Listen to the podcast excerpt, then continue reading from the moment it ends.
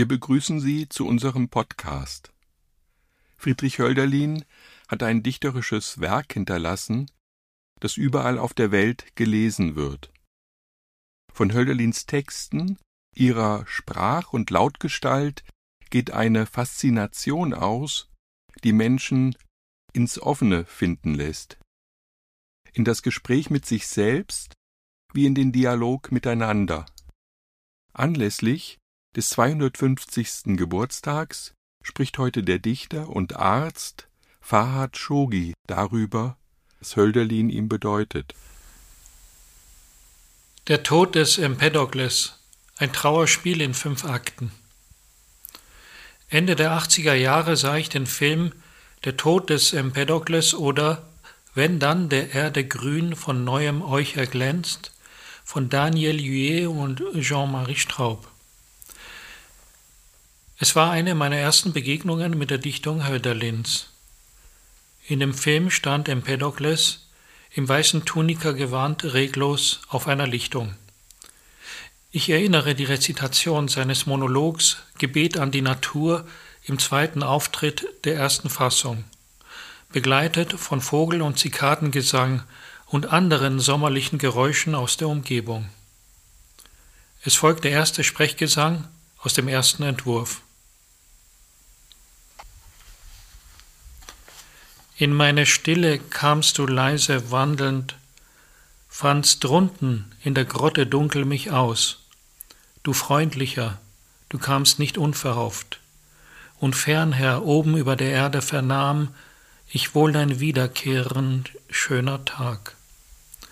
Und meine Vertrauten euch, ihr Schnellgeschäftgen, Kräfte der Höhe, und nahe seid ihr, mir wieder seid wie sonst, ihr Glücklichen, ihr irrelosen Bäume meines Hains. Ihr wuchst indessen fort und täglich tränkte des Himmels Quelle die Bescheidenen mit Licht und Lebensfunken säte, befruchtend auf die Blühenden der Äther. O innige Natur, ich habe dich vor Augen, kennest du den Freund noch, den Hochgeliebten, kennest du mich nimmer? Den Priester der lebendigen Gesang, wie froh vergossenes Opferblut dir brachte? O bei den heiligen Brunnen, wo sich still die Wasser sammeln und die Dürstenden am heißen Tage sich verjüngen, in mir, in mir, ihr Quellen des Lebens, strömtet ihr einst aus Tiefen der Welt zusammen, und es kamen die Dürstenden zu mir. Vertrocknet bin, ich nun und nimmer freuen die Sterblichen sich meiner.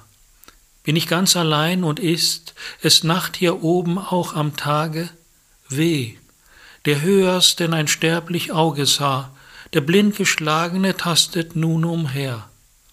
Wo seid ihr, meine Götter, weh ihr lasst, wie einem Bettler mich und diese Brust, die liebend euch geahndet, stießt ihr mir hinab und schlosst in schmählich enge Bande? Die Freigeborene, die aus sich allein und keines andern ist? Und dulden sollt ich's, wie die Schwächlinge, die im scheuen Tartarus geschmiedet sind ans alte Tagewerk?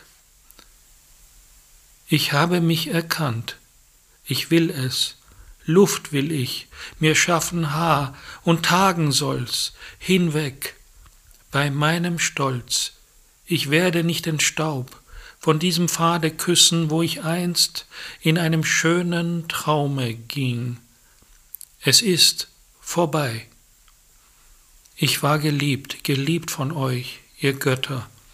Ich erfuhr euch, ich kannt euch, ich wirkte mit euch, wie ihr. Die Seele mir bewegt, so kannt ich euch, so lebtet ihr in mir. Oh nein, es war kein Traum.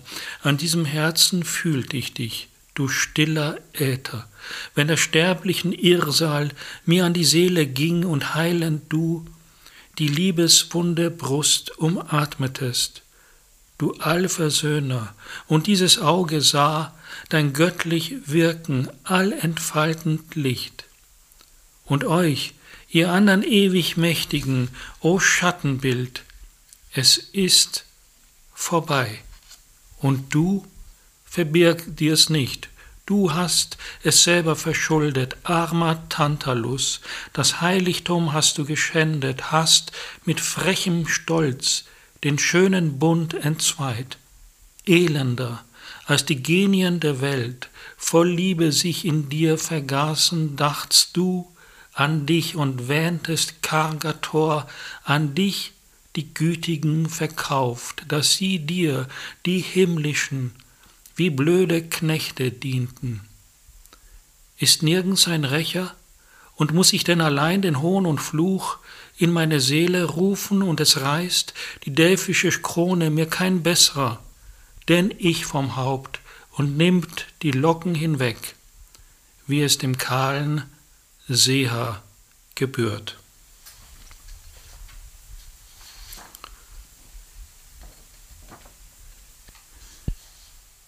Ich habe diese Verse nie wieder ganz aus dem Kopf bekommen.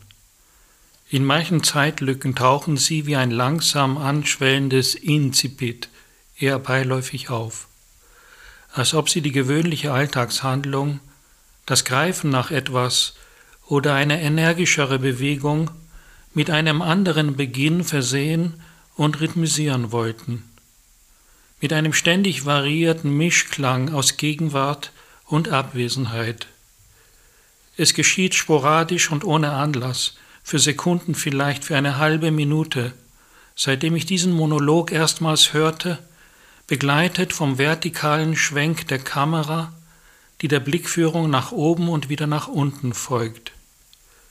Ich erinnere dieses stoische, stetige Auf und Ab, diese langsame, manchmal zögernde Pendelbewegung hinauf zu den Spitzen der irrelosen Bäume meines Hains, bei welchen es sich vielleicht um Korkeichen, Edelkastanien, Bergahorn oder Rotbuchen handelt, und wieder hinab zum Grün, zur Härte der Erde und weiter hinab, immer wieder unterbrochen von einem schwebenden Innehalten im gefassten Bild, im Stand, mitten in der Luft, während die Stimme die Rezitation fortsetzt.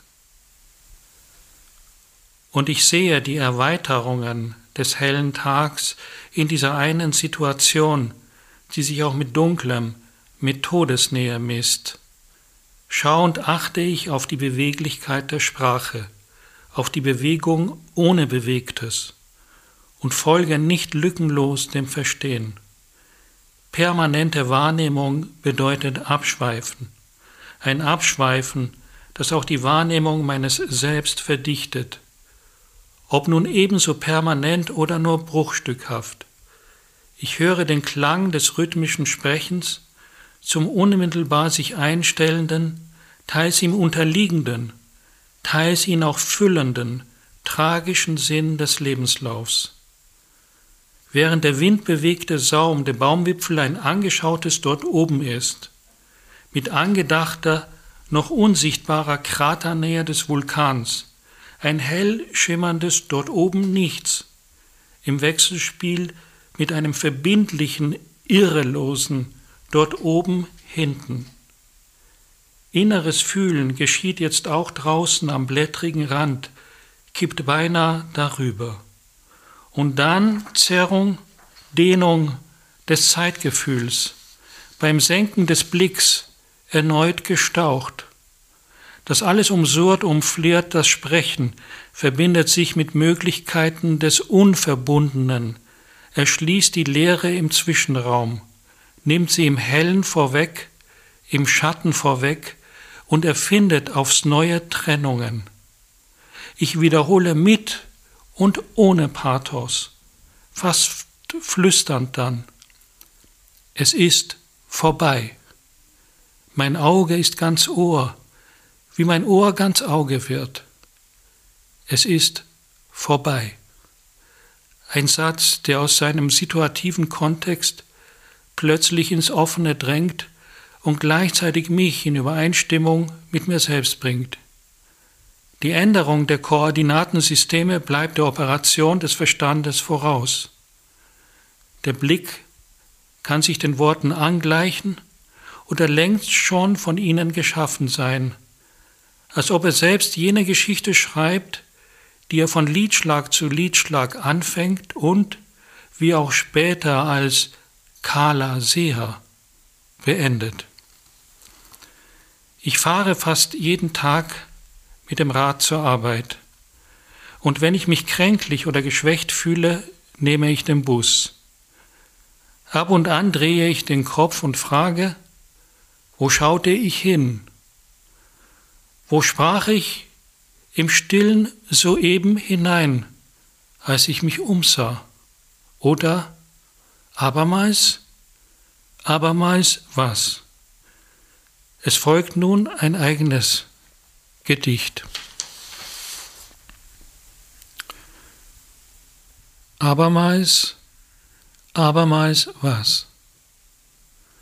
Auf Brombeeren schauen, auf dicht gesetzte Auslassungspunkte, neben Gitter, Gatter, kurz gefasstem Tankstellengelb. Was wird geringer? Was umreißt, weist, einen blassen Schimmer, bleibt abgeschnitten von der halben Welt. Frisches Füllmaterial sucht jetzt der Blick, eine nicht gestauchte, luftbetonte Silbenkette statt Bassgesang einer kleinen Frucht. Können Wolken über Bäumen ein Druckmittel sein? Wie Brise und Blätter, wie Passion und nervöse Bärenfühlung der Scheckenfalter? Nichts als Wortspiele. Die Genauigkeit des Bilds lässt an Ordnung denken, trotz Zuwachs an Gestrüppbildung. Vieles unformuliert, aber nichts aus den Augen lassen. Ortsgebundenheit sich zu eigen machen, Ortsgebundenheit mit Sitzbank und unwirschem Glockengeläut. Mitunter konkreter, sehr klug oder traurig den Bus erwarten. Am besten sind die nächsten Minuten, wo sich eins aus dem anderen ergibt. Es bleibt ja noch Zeit. Irgendwo in dieser Straße muss ein Rest Staccato eines Tempos sein, ein letztes, beherztes Alltagsviolett. Vielleicht nochmals raunen, es bleibt ja noch Zeit. Die Idee folgt der Geste bis zum überübernächsten Atemzug, weil nichts so unwichtig ist, wie sich abzuwenden, die Schauvorschrift zu lockern. Wie sehen wir aus, wenn wir die Arme zum Fruchtfleisch strecken? Wo bleibt der Ärmel hängen, sobald wir die Luft anhalten? Glauben wir an uns, noch im seitlich zerfleddernden Schatten? Jede Menge Stacheln als Kletterhilfe, Lust auf Vibration. Es gibt die Stimmen der Leute im Gegenlicht, ein gepflegtes, knabberndes Flackern und etwas, das sich nicht offen ins Blickfeld hebt.